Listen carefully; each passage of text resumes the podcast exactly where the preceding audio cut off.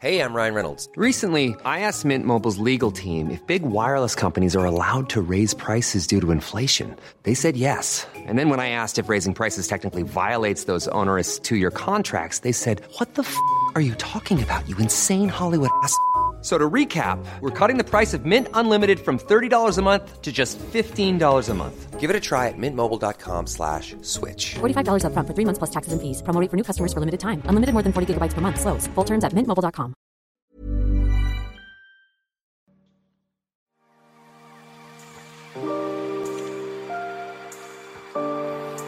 Aquí comienza The Coffee.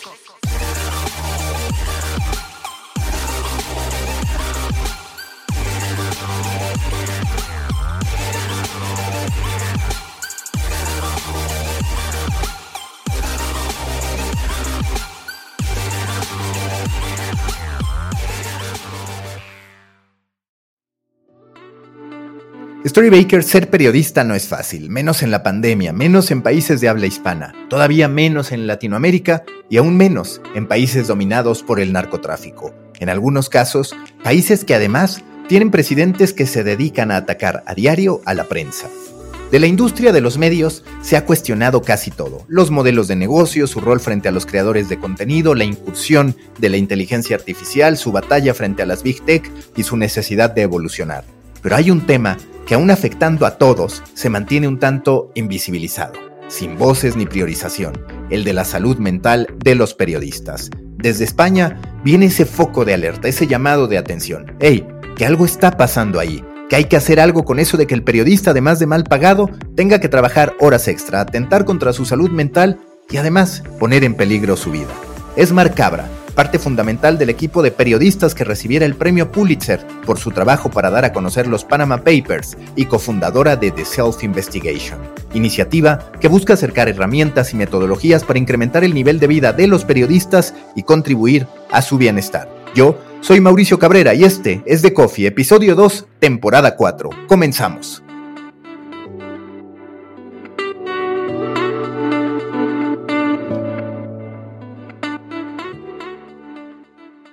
Tercer episodio de la cuarta temporada de The Coffee. Me da mucho gusto saludar a Mar Cabra. ¿Quién es Mar Cabra? A ver, en primera instancia ella fue pieza fundamental de la investigación que diera a conocer los Panama Papers, que ganara el premio Pulitzer y ahora es también emprendedora, podríamos llamar, activista en cierto modo, también lo diría, a través de Self Investigation. Mar, muchas gracias por estar en The Coffee y lo primero que quiero preguntarte, o sobre todo que quiero que relates, es cómo llegaste a ese punto en el que tú dices, pese a haber estado en el tope del periodismo, me estoy dando cuenta primero que quizás eso ya no es para mí por todo lo que implica, por todo el costo que hay detrás de ser periodista, y por el otro, ¿por qué terminas diciendo, tengo que hacer algo por los periodistas para que puedan encontrar mejores condiciones, ya independientemente de lo económico, que es en lo que siempre pensamos, sino más bien en el tema del bienestar personal, del bienestar anímico, mental. Muchísimas gracias por la invitación, es un placer estar aquí. Uh, saludo desde Aguadulce, que es una ciudad en el sur de España, mirando al mar. De hecho, te miro a ti y miro al mar, así que el mar está con nosotros hoy en esta conversación. Yo llegué a lo más alto, como dices, de la carrera de periodismo, un lugar al que, en el que muchos soñamos, ¿no? Que es llegar a conseguir el premio Pulitzer, que es como los Oscars del periodismo. Llegué allí y me di cuenta de que no era feliz. Y entonces yo dije, pero ¿qué está pasando? Para mí fue un momento eh, culmen de mi carrera profesional. Había tenido muchísimo estrés durante muchísimo tiempo y estaba agotada física y emocionalmente. Por eso no era feliz, porque yo no estaba bien como persona.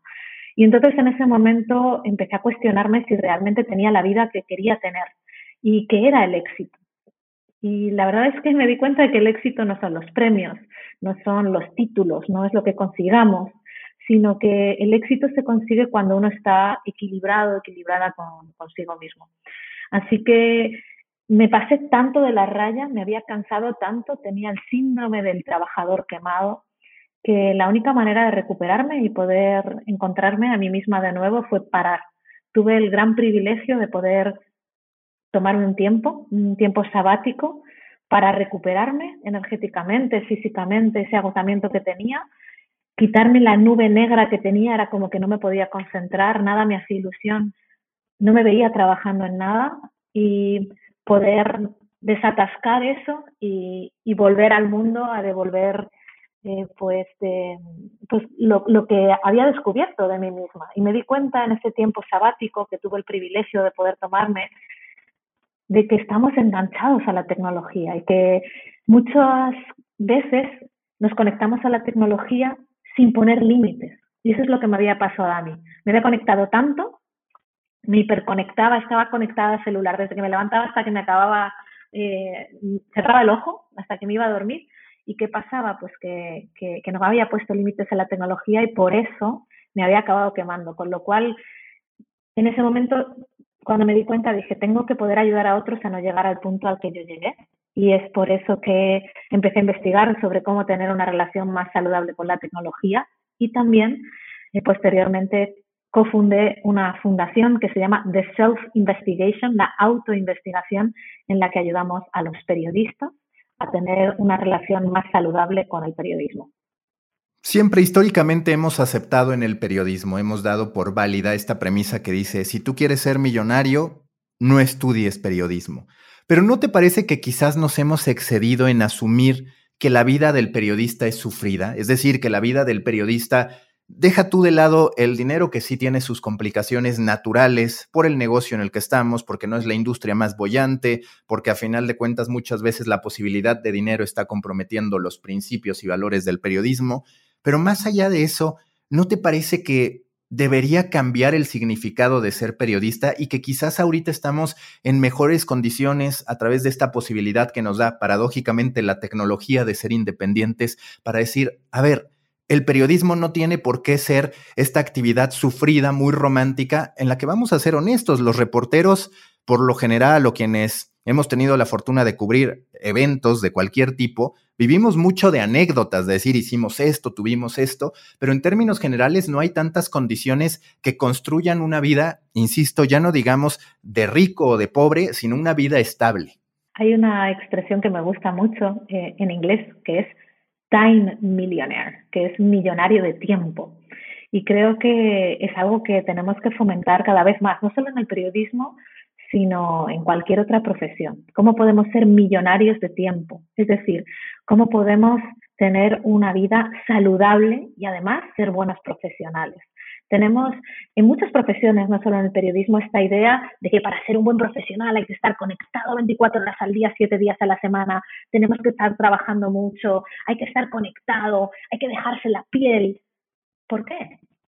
No, yo creo que el mejor profesional es aquel que en ocho horas de trabajo consigue sacar todo el trabajo necesario y luego tiene tiempo para descansar y recargarse. Somos seres humanos, Mauricio. Entonces, nos olvidamos a veces de que tenemos necesidades humanas, que son muy básicas. Una, dormir. Dos, comer. Y tres, hacer ejercicio. Tenemos un cuerpo para toda la vida y ese cuerpo tiene que, aguantarnos. Y cuando trabajamos muchas horas, trabajamos de más, hiperconectados a la tecnología, vamos aumentando en estrés. Y el estrés básicamente es una, una serie, se traduce en una serie de hormonas en nuestro cuerpo que nos van desgastando. Y nuestro cuerpo necesita espacios de activación y espacios de calma. Y los espacios de calma solo se tienen, de calma y de recarga, si no hay estrés fundamental esto para cualquier profesión. Ahora, en el periodismo, tenemos una serie de, de, conceptos de lo que es ser buen periodista que creo que tenemos que empezar a derrumbar así con un martillo bien grande, como derrumbamos un muro. Por ejemplo, un buen periodista es una persona que está siempre conectada.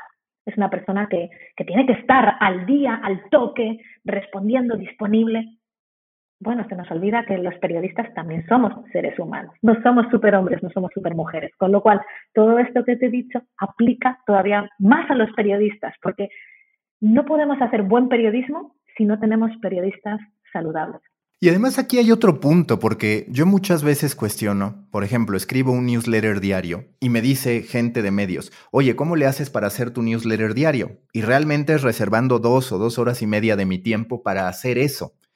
Y te das cuenta que ellos que tienen 50 redactores asumen que no pueden destinar a un redactor a que haga eso y en cambio lo tienen haciendo muchas notas. En tu caso, por ejemplo, estuviste en un trabajo que te llevó al punto de agotamiento, que fue una investigación que trascendió, pero cuando menos digamos que trascendió, que llegaste a ser parte de esta investigación que derivó en un premio Pulitzer. A veces me queda la sensación, a ver si coincides, de que ni siquiera en eso están siendo muy astutos los medios en decir, a ver, puede haber un trabajo intenso, pero que no se tiene que reflejar con notas diarias, publicación tras publicación, sino cuando menos que valga la pena y digas, estoy revelando algo que trasciende y que cambia la trayectoria profesional de las personas que forman parte de ese proyecto. Completamente de acuerdo contigo. Yo mm, me he salido del mundo de los medios, eh, por lo menos de, de, una redacción del día a día, porque no estoy de acuerdo en la manera en la que se trabaja allí sí que creo que se pueden cambiar cosas para trabajar en una redacción de manera más saludable. Y otro de los conceptos que hay que derrumbar, derrumbar con ese martillo, eh, empezar a derrumbar ese muro, es la idea de que un buen periodista es el que está muchas cosas a la vez. Está demostrado que la mayoría de los cerebros no soportan la multitarea. La multitarea desgasta a las personas. ¿Qué pasa? Que los periodistas estamos con la computadora abierta y con el Twitter eh, y con el Facebook y con el Instagram y con el TikTok y con el correo electrónico y con el celular y con el WhatsApp. Eso es multitarea en vena y eso hace que nos desgastemos y que cometamos errores. Es, es, así. Mira, te voy a contar un ejercicio que hacemos en los cursos de The Self Investigation, justamente para que se vea la multitarea. Te lo cuento rápido y te dejo que tú lo hagas después, ya en tu tiempo libre ya me cuentas y los que nos estén escuchando lo mismo, lo mismo se animan. Agarran, agarrando un papel, ¿no? Se, se agarra un papel y se escriben todas las letras del abecedario de la A a la Z. Una vez terminado, una raya y se apuntan todos los números del 1 al 27, en línea, uno tras otro. Ok. Luego, y se observa, ¿no? Uno, pues qué tal ha ido, cómo de fácil ha sido. Y luego se le da la vuelta al papel y sin mirar lo que se ha hecho antes, mezcla letras y números. Y ahora sí apunta A1, B2, C3, así hasta la Z, que suele ser Z27, pero depende de si se le meten la E, la H y otras letras, puede ser hasta, hasta Z29.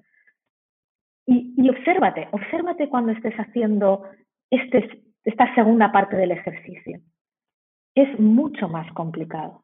Y, el cerebro está como, y luego cuando termines, revisa a ver si has cometido algún error. Mira, yo he hecho este ejercicio con, me atrevería a decir, cientos de periodistas.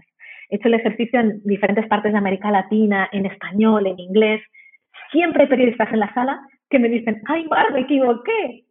Esto es lo que pasa cuando nuestro cerebro está haciendo multitarea. ¿Qué pasa? Que las letras están como en una biblioteca de nuestro cerebro y los números están en otra biblioteca de nuestro cerebro. Entonces estamos bailando de letra a número, de letra a número, ¿no?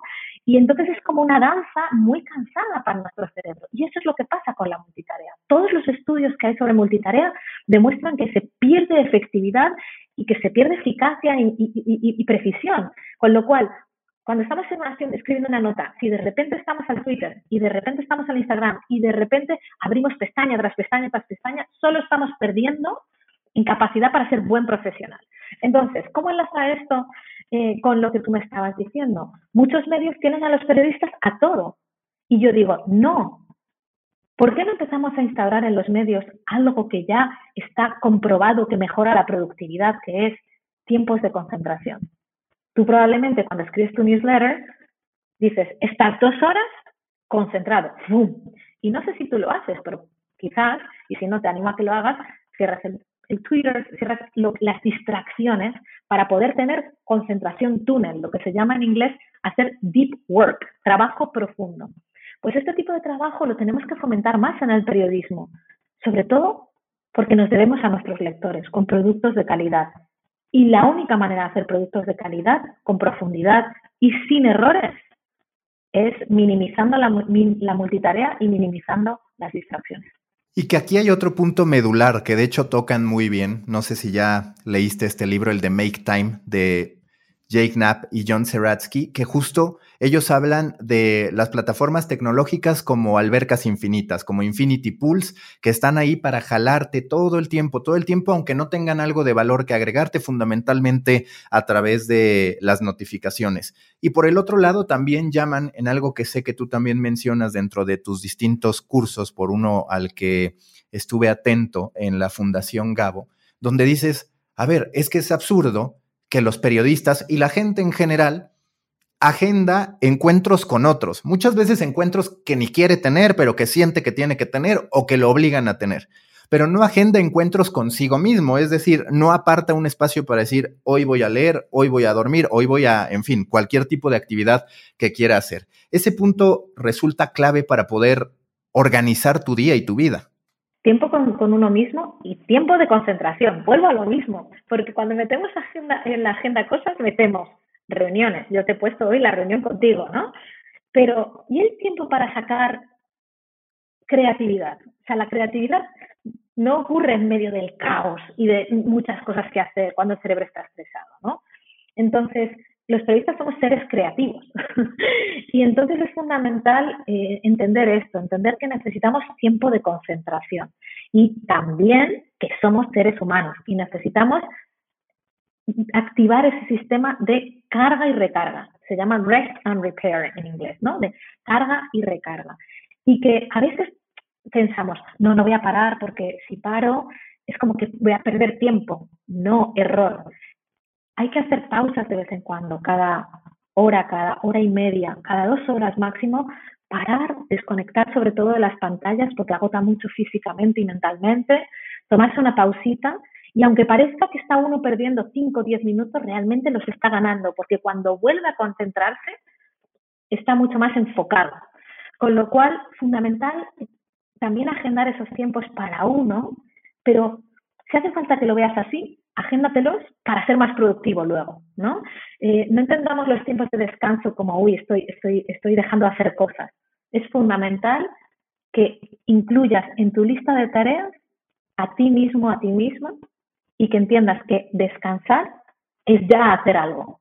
¿Te parece que esto ya había ocurrido siempre en el periodismo o el modelo de negocios de digital, este del alcance de las notas instantáneas, terminó incrementando esa sensación de burnout o esa quemazón por parte del, trabajo, del trabajador. Es decir, qué tanto estas dinámicas de presión excesiva están relacionadas desde tu perspectiva a cómo los medios asumieron que debía ser su existencia en digital, ahora con estos intentos de cambiarlo, no tanto por el bienestar del periodista, que sería una muy noble intención, sino más bien porque los medios se han dado cuenta de que el modelo no va más, de que es muy difícil sustentarse. ¿Cuál es tu opinión sobre la relación de este ritmo frenético para los periodistas con el modelo de negocios que la industria eligió durante prácticamente los primeros 20, 25 años del Internet comercial? Por supuesto, la digitalización masiva que hemos tenido mal hecha o hecha sin preparación, ¿no? Nos hemos ido adaptando como hemos podido, eh, hace que estemos más conectados que antes. Antes, no sé, hace ya, yo nací en 1983, pues por esa época, cuando no había celulares, eh, ¿qué pasaba? Pues se turnaban eh, las personas para estar de guardia por si algo ocurría. Ahora mismo todos estamos de guardia, porque como ya tenemos celular, pues si algo ocurre te tienes que enterar, ¿no? Y en España por lo menos hay políticos que se ponen a tuitear noticias a las 10 de la noche. ¿sabes? Hay ruedas de prensa a las 7, a las 8, a las 9 de la noche, que es tardísimo, ¿no? Entonces, esto hace que el periodista tenga que estar conectado siempre, porque lo mismo el político de turno a las 11 de la noche suelta un tuit que es que es la portada del día siguiente, ¿no? Entonces es la tiranía de la hiperconexión. Por eso tenemos que hacer una digitalización saludable y entender que para poder estar bien física y mentalmente, los periodistas tenemos que poner límites al mundo digital y establecer una serie de turnos de quién se encarga de estar de guardia, como lo hacíamos antes, ¿no? Además de algunas otras técnicas que se pueden implementar. Y lo segundo que te diría es, no solo es una digitalización que no se ha realizado con conciencia, sino que además la COVID ha hecho que la situación empeore muchísimo. No nos podemos olvidar que llevamos ya casi dos años de pandemia. Los periodistas somos respondedores de primera línea. Hemos estado ahí al pie del cañón contando lo que ha ocurrido, bien en la calle o bien delante de la computadora con los datos, actualizando a última hora. Y no nos hemos dado en muchas ocasiones el tiempo necesario para recargar este sistema eh, que tiene el cuerpo humano. ¿no? Este, el sistema nervioso necesita este espacio, vuelvo a insistir en esto de recarga y, de descanso para poder funcionar bien. Y los periodistas, como no teníamos rutinas saludables, ¿qué ha pasado? Pues que con la COVID se, han se ha amplificado. ¿Y esto qué está haciendo? Pues que ha habido muchísimos casos en estos dos últimos años de periodistas quemándose con burnout y que también está habiendo muchísimos problemas de salud mental en el periodismo. De hecho, en los informes que se han hecho a, través de encuestas es eh, uno de los principales retos que se identifican, la necesidad de apoyo psicológico, de apoyo eh, con respecto a la salud mental. ¿Eres optimista sobre el futuro de los seres humanos y de los periodistas en lo particular con la tecnología? ¿Por qué te lo digo? Porque sí es cierto, durante todos estos años fundamentalmente fuimos poco a poco esclavizándonos a la tecnología. Pero también está llegando el punto en el que ya no solamente estamos esclavizados a la tecnología como consumidores, los periodistas ahí también como creadores, pero ya digamos la población en general también es vista como creadora de contenido. Y entonces como creador de contenido, a lo que te están llevando, porque tú tienes que estar presente de forma recurrente, es a que si estás viendo una película, te la pases pensando en qué contenido vas a hacer para la plataforma tecnológica. Si estás leyendo un libro, también estás pensando en qué extractos vas a retomar para poder hacer un carrusel en Instagram o un posteo en LinkedIn. Para ti, ¿cómo va a evolucionar esto? Y si al final esa evolución va a ser positiva en un contexto que ya no es solamente la economía de la atención, sino ya también es la creator economy, que básicamente dice es que cualquier ciudadano es un creador de contenido, haga o no periodismo, y por ende está trabajando para la tecnología, no solamente consumiéndola, sino también trabajando para ella. Seas creador de contenidos digitales o no, eh, todos estamos expuestos a la tecnología. Sí que es verdad que hay una sobreexposición en, en nuestras profesiones, ¿no? Yo siempre digo que tenemos que de alguna manera mirar al mundo físico y lo que hemos aprendido durante tantos años en el mundo físico para adaptarlo a su manera al mundo digital. Es decir, en el mundo físico, ¿qué hacemos en nuestras casas? Ponemos puertas y ponemos ventanas. ¿Para qué? Para que no entren ladrones, para que no entre el vecino pesado que siempre nos pide cosas, para que no entren los pájaros por la ventana. Es decir, ponemos límites al mundo físico para poder proteger nuestro espacio. Esto lo tenemos que hacer igual en el mundo digital. ¿Cómo podemos establecer puertas y ventanas para que no esté entrando todo el rato el vecino pesado, ¿no?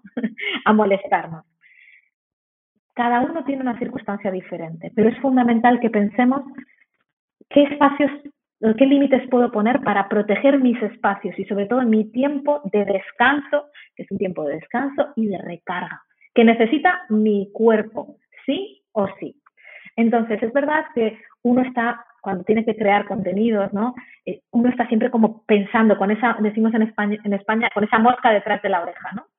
Pero si tú fomentas espacios en los que no estás lleno de distracciones, vas a poder activar mucho más esa parte del sistema nervioso que ah, descansa. Y desde ese descanso, si se te activa, se te activará de una manera menos, menos dañina, ¿no? No es una manera tan activada, tan...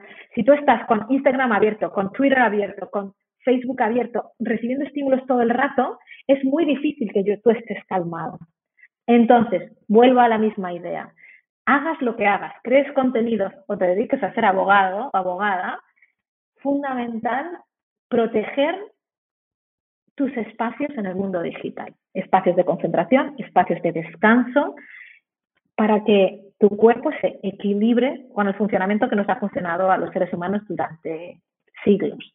¿Cuáles dirías que son los principales obstáculos en el manejo del estrés al interior de una redacción. Podría ser, por ejemplo, el que no necesariamente los líderes tienen la gran confianza en su equipo de trabajo. ¿Y por qué lo digo? Porque vamos a ser honestos, muchas veces los medios de comunicación no necesariamente contratan al que hubieran querido, sino al que les alcanza. Y le quieren exigir, por otro lado, a ese que les alcanza, que no necesariamente es que no esté capacitado, sino que posiblemente apenas está comenzando o no tiene mucha experiencia, le quieren exigir como ese periodista al que el medio hubiera querido contratar, pero que en realidad no tuvo el presupuesto para hacerlo. Es decir, de pronto queda la sensación de que también no hay hoy el respeto, digamos, a las estructuras o a las etapas de formación de los periodistas, donde hay casos de becarios, de estudiantes que entran y se les asignan responsabilidades que tendrían que ser de un puesto más senior. En el periodismo tenemos que entender que trabajamos con personas. Se nos olvida esto. Y muchos jefes y jefas dicen, pues si no lo haces tú y no trabajas tanto, ya me encontraré a otro. Y eso tenemos que darnos cuenta de que tiene un coste. La rotación de personal tiene un coste. Perder talento tiene un coste. Formar a la gente tiene un coste. Con lo cual, ¿por qué nos estamos acostumbrando a un modelo en el que, pues, becario tras becario tras becario va entrando, da igual y nos da igual quemarles?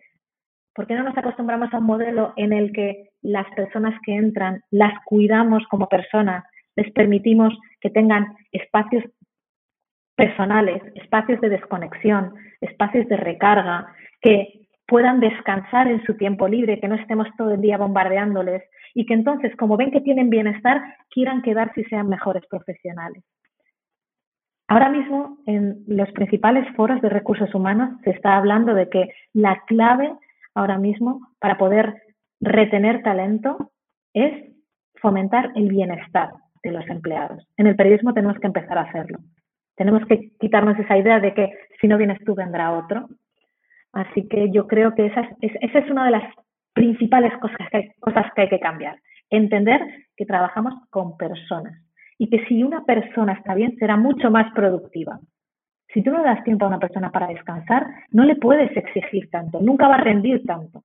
Entonces, es más inteligente en los entornos en los que no tenemos mucha plata para pagar, justamente cuidar a la persona. Si la persona se siente cuidada como ser humano, aunque no se le pague tanto, va a rendir más, porque lo va a hacer desde un punto interno, de un punto de felicidad, desde un punto de productividad. Es, así como funciona. Y esto todavía, esta fórmula todavía no la entendemos del todo en el periodismo. Y, yo sí que soy eh, positiva, creo que poco a poco lo estamos cambiando y, las redacciones lo van a ir entendiendo poco a poco cada vez más. Y de hecho, es una cosa buena de la COVID, es que ha puesto en alerta a muchísimos, muchísimos gestores de medios se han dado cuenta de que tienen que cuidar a su gente y que si no, la gente se va. Hay mucha gente que ha dicho, chao, me voy. Esta gran resignación que está habiendo en Estados Unidos, ¿no? gran renuncia, ¿no? Está ocurriendo, eh, pues, pues bueno, eh, también la tenemos en el periodismo y por eso hay que cuidar a, a los profesionales. Y aquí también un punto importante porque muchas veces se asume que el descanso es ese que ocurre después de que cumpliste con tu jornada de ocho horas. Pero también he visto cómo mencionas con insistencia que los descansos o las intenciones distintas tienen que estar dentro también de la jornada laboral, es decir, que no resulta saludable, y eso todos lo sabemos, como tampoco en la escuela es funcional, el que tú tengas junta tras junta tras junta o clase tras clase tras clase, y sin embargo, eso es lo que muchas veces termina pasando, donde en las corporaciones de repente llega un empleado de nivel medio y a veces incluso alto, hay que decirlo, y se termina dando cuenta de que ya le pusieron cinco reuniones seguidas en las que él no posiblemente ni siquiera tiene un protagonismo en esa reunión, pero siente que tiene que estar ahí y entonces deja de hacer un esfuerzo dedicado, por decirlo de alguna forma. Está demostrado que estar todo el día reunido eh, juega muy en contra de la productividad y más cuando estamos trabajando en el mundo digital. Eh, nos cansamos muchísimo eh, cuando estamos delante de la pantalla. Así que fundamental desde la, parte del liderazgo de la redacción o de la empresa, cuidar esto, cuidar que sobre todo tus jefes, que son los que están teniendo más reuniones, pero también cualquier persona de tu equipo no esté reunión tras reunión tras reunión, porque eso les desgasta mucho eh, física y emocionalmente. y mentalmente, ¿no? Es fundamental entender que nos pasamos la mayor parte del tiempo trabajando. La mayor parte de nuestra vida trabajando, pero por lo menos de la semana, de lunes a viernes trabajamos. No puede ser que el bienestar lo dejemos como, como algo que se hace fuera del trabajo. Y es esta idea que tú comentabas, ¿no? De incorporar el bienestar en el entorno laboral. Y hay pequeñas prácticas que se pueden hacer. No tener reuniones pegadas es una, minimizar, de hecho, las reuniones es otra, tener espacios de pausa de vez en cuando, agendar tiempos de foco. También otra cosa que se puede hacer, fundamental, establecer cuáles son los canales de comunicación del equipo a nivel digital para no estar bombardeado todo el rato con esos mensajes, con esas notificaciones y estar todo el día distraído. Lo que afecta más a la productividad de los periodistas y de la mayoría de las profesiones es esa rutina fragmentada que tenemos por lo digital y hay que empezar a encontrar espacios en los que uno puede concentrarse. Si tú en algún punto te convencieran de decir, ¿sabes qué? Que vas a dirigir este nuevo medio de comunicación. ¿Cómo visualizarías que sería ese medio de comunicación para poder cumplir, por un lado, pues con un modelo de negocios, con un propósito editorial que termine funcionando y sobreviviendo e incluso destacando, pero por el otro lado también garantizando estas condiciones que tú ves como necesarias para que el periodista esté bien anímicamente, mentalmente. Gracias por este escenario hipotético. Eh, yo no dirigiría ningún medio de comunicación ahora mismo, te tengo que decir, Mauricio, no, no es mi misión ni, ni donde yo creo que pueda aportar más. Ahora, aquellos directivos de medios de comunicación, eh, líderes de equipos de medios de comunicación que nos estén escuchando, ¿qué es lo que pueden hacer? Pueden formarse en cómo funciona el bienestar, eh, o sea, cómo funciona el cuerpo humano, cómo podemos promover el bienestar en nuestros equipos, cómo funciona el estrés, cómo podemos garantizar el bienestar de nuestros equipos, que para mí en el periodismo es clave entender cómo funciona el estrés y la gestión del estrés y sobre todo la gestión del estrés en el mundo digital. Fórmate, ¿no? Entonces yo, si tuviera que ayudar a medios de comunicación, les diría, lo primero que les diría es que se formen, que formen a sus líderes para que ellos mismos empiecen a tener prácticas saludables y luego puedan promoverla en sus propios equipos. Además, fundamental también ver tomar como un paso atrás y ver las prácticas de la redacción a vista de pájaro y entender qué prácticas comunicativas se están llevando a cabo y si son saludables o no. Es decir, fomentan espacios de recarga y de descanso en los equipos o no. Cómo nos estamos comunicando de manera efectiva. Y tercero, cómo estamos garantizando que las personas de nuestro equipo puedan ser lo más productivas posibles. Entonces se trata de realmente de tomar ese paso atrás y analizar desde arriba para poder empezar a implementar. Y para eso es fundamental también ir recibiendo feedback desde abajo, entender cuáles son las necesidades de cada una de las personas. No hay una fórmula mágica. La fórmula se, se crea escuchando las necesidades de cada uno, que son fundamentales hoy en día en este mundo en el que lo que queremos es flexibilidad y necesitamos flexibilidad para este entorno de cambio constante en el que nos encontramos ¿no? con la pandemia. Yo no soy escéptico, de hecho yo tengo que confesar que si algo me ha gustado de crear contenido de forma independiente, de estar fuera de una organización, incluso de la propia, de decir, a ver, voy como soloprenur creando contenido, es poder delimitar mis espacios, poder decidir que la creación de contenido es tan importante como el aprendizaje, porque si no aprendes, pues claramente te vas a quedar sin un mensaje y por el otro lado está este componente de hacer ejercicio, de comer bien y demás.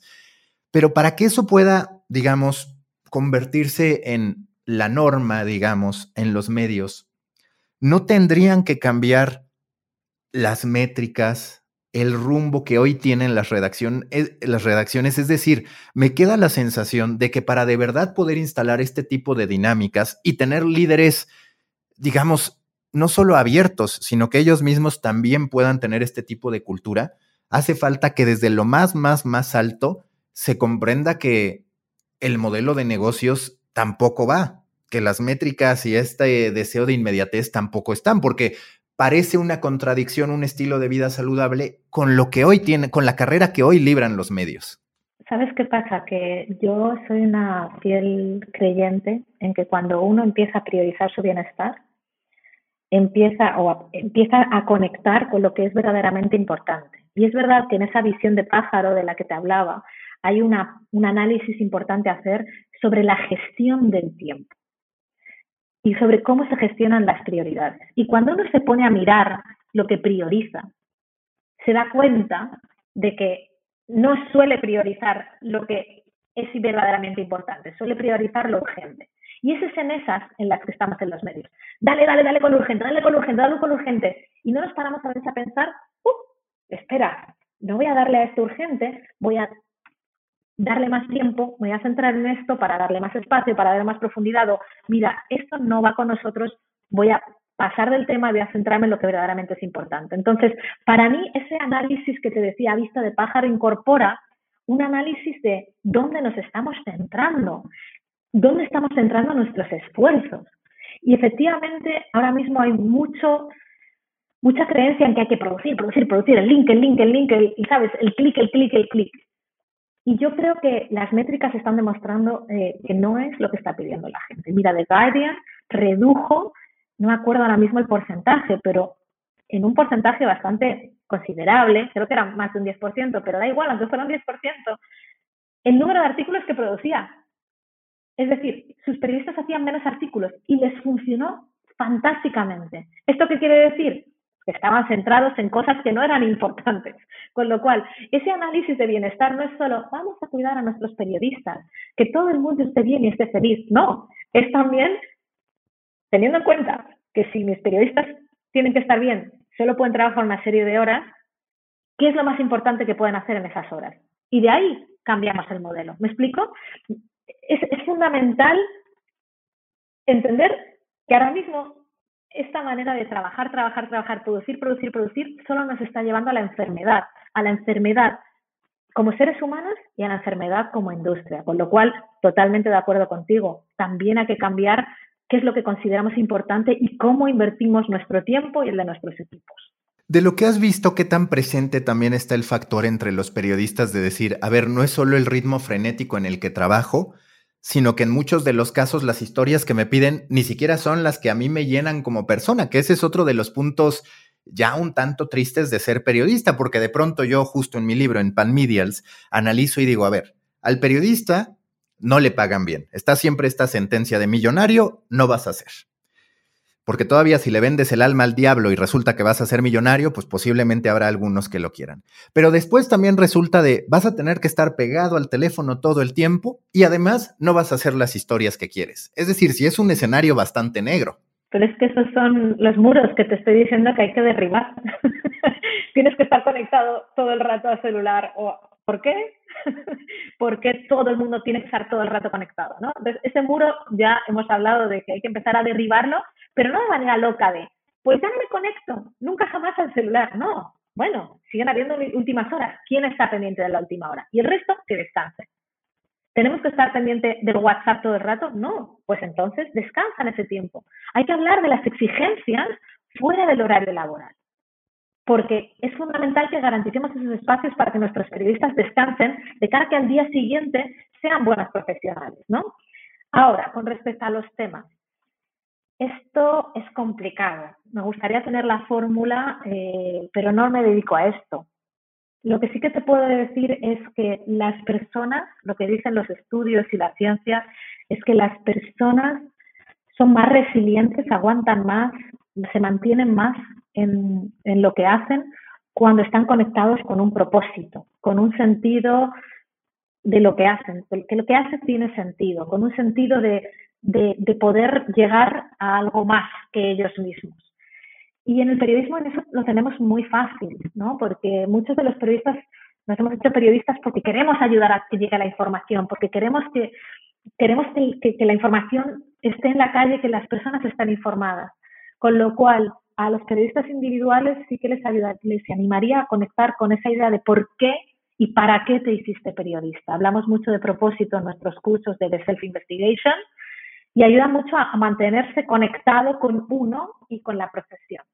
Los temas, pues creo que ahí también hay que hacer gestión de personas y gestión de talento en el periodismo, que no lo hacemos tanto, y es hasta qué punto puedo alinear los intereses de la empresa con los intereses de la persona. Y cuanto más alineados estén, mejor periodista va a ser esa persona. ¿Qué pasa? Que mucha gente quiere ser corresponsal de guerra y eso ya no hay tantas posiciones de corresponsales de guerra, ¿no? Mucha gente quiere ser internacional y quiere viajar. Entonces, esto es un balance, ¿no? Es un equilibrio, ¿no? Entonces, eh, no es siempre fácil y, y, desde ahí también yo, yo sí que invito a cada uno a verdaderamente entender cuáles son las cosas que me motivan, no tanto los temas, sino qué es lo que me gusta hacer y qué cosas me recargan de energía. Y eso se puede adaptar a casi cualquier tema.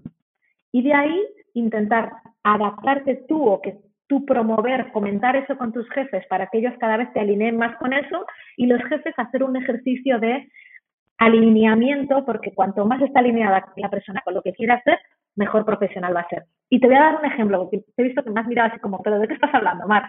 Pues mira, a mí me gusta mucho cuando tenemos que hacer alguna presentación, buscar imágenes para las presentaciones. Y yo me puedo mirar, me puedo tirar horas mirando imágenes esta imagen, no esta imagen. Eso es algo que me recarga. Yo no me dedico a hacer presentaciones solo, pero por ejemplo, dentro del equipo, cuando hay que hacer presentaciones, las hago yo. Luego también tengo que hacer presupuestos, tengo que hacer otras cosas que no me gustan tanto, pero esos momentos de buscar imágenes me recargan tanto que compensa. Entonces es fundamental entender que las personas tienen que ser gestionadas y los líderes de equipos tienen que formarse en cómo gestionar el talento. Y eso es algo que en el periodismo tampoco hacemos mucho. Llegamos a jefes por promoción, porque eres buen reportero y entonces te voy promocionando, te voy promocionando y llegas a jefe. Bueno, pues si eres jefe, tienes que aprender a cuidar a las personas y a gestionar el talento. Ahora quiero hablar contigo para ir finalizando. ¿Cuáles son libros que tú recomendarías, documentales, publicaciones sobre gestión del tiempo, independientemente de si son para periodistas o no, que a ti te hayan transformado o ampliado el panorama? Muy buena pregunta. Yo te tengo que reconocer que no soy muy de libros.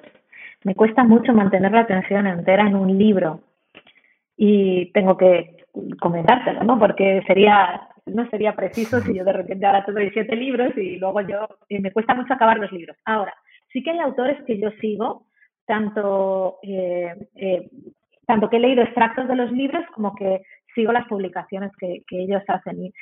Hay dos autores eh, que me gustan mucho en Estados Unidos. Está Cal Newport, que se escribe N-E-W-P-O-R-T, y Cal S-A-L.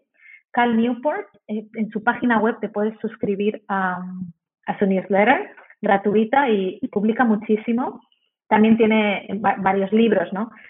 Como es el de Deep Work, eh, que he mencionado antes, ¿no? De trabajo profundo, que me parece es un tipo muy interesante y tiene un libro que me, que me estoy leyendo, pero ya te digo, yo los leo como a medias, a trompicones, me leo, me salto, me, me salta un capítulo, eh, que se llama Un mundo sin correo electrónico. A World Without Email. Me parece fascinante. Habla mucho de cómo podemos repensar la manera en la que trabajamos. Y luego, otro autor que también me gusta mucho, que realmente sigo, eh, se llama Nir Eyal. Es N-I-R, ese es el primer nombre, y el apellido es Eyal, E-Y-A-L. Eh, si, no me acuerdo, eh, si, estoy recordando bien. Y tiene eh, también una newsletter a la que recomiendo que se suscriban porque va como muy... Y, realmente a mí me gusta Neo Yao porque ha hablado, ha entendido mucho, tiene algún libro que se llama Hooked, que es como cómo estamos enganchados a la tecnología, cómo funciona la tecnología con el cerebro. Y tiene también un libro que se llama Indestructible, que es, indis, ¿cómo se dice? No es indestructible, juega con la idea indestructible, pero indistraíble sería la traducción, y habla mucho de cómo podemos minimizar las distracciones en el mundo digital.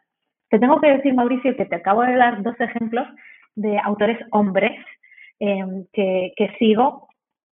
Estoy todavía buscando autores mujeres que hablen de estos temas. Em, y me da pena como mujer no poder darte una mujer eh, de referencia, Así que si los eh, que nos están escuchando saben de algún ejemplo de, autora mujer que deba seguir, por favor, porque yo a veces digo, sigo muchos hombres y estoy también intentando diversificar mis fuentes, pero esto es con respecto a los, a los temas de tecnología. Con, y tecnología, distracciones, gestión de tiempo, sí que por citar o referenciar autoras mujeres que, sigo mucho. Cualquiera que quiera saber más sobre bienestar digital, recomiendo el Digital Wellness Institute, liderado por dos mujeres, que se llaman Nina Hersher y Amy Blankson, que son fantásticas y están fomentando mucho la, la formación sobre temas de bienestar digital. Con lo cual, para el que se quiera formar más en estos temas, ahí recomiendo el Digital Wellness Institute y eso sí, eso sí, está liderada por mujeres.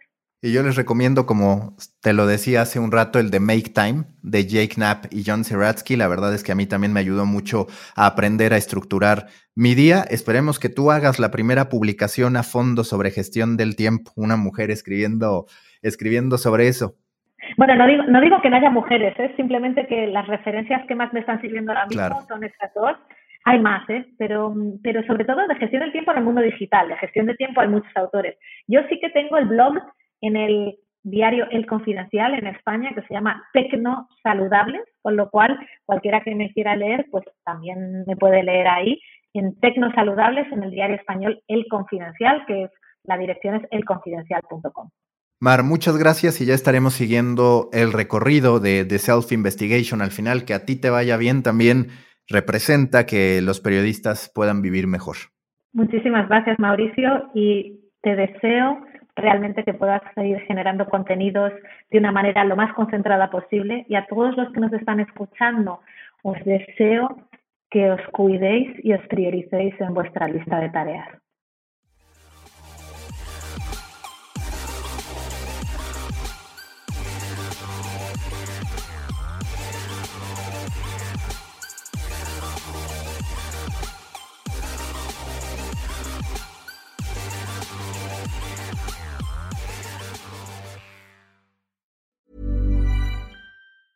Tired of ads barging into your favorite news podcasts? Good news. Ad-free listening is available on Amazon Music for all the music plus top podcasts included with your Prime membership.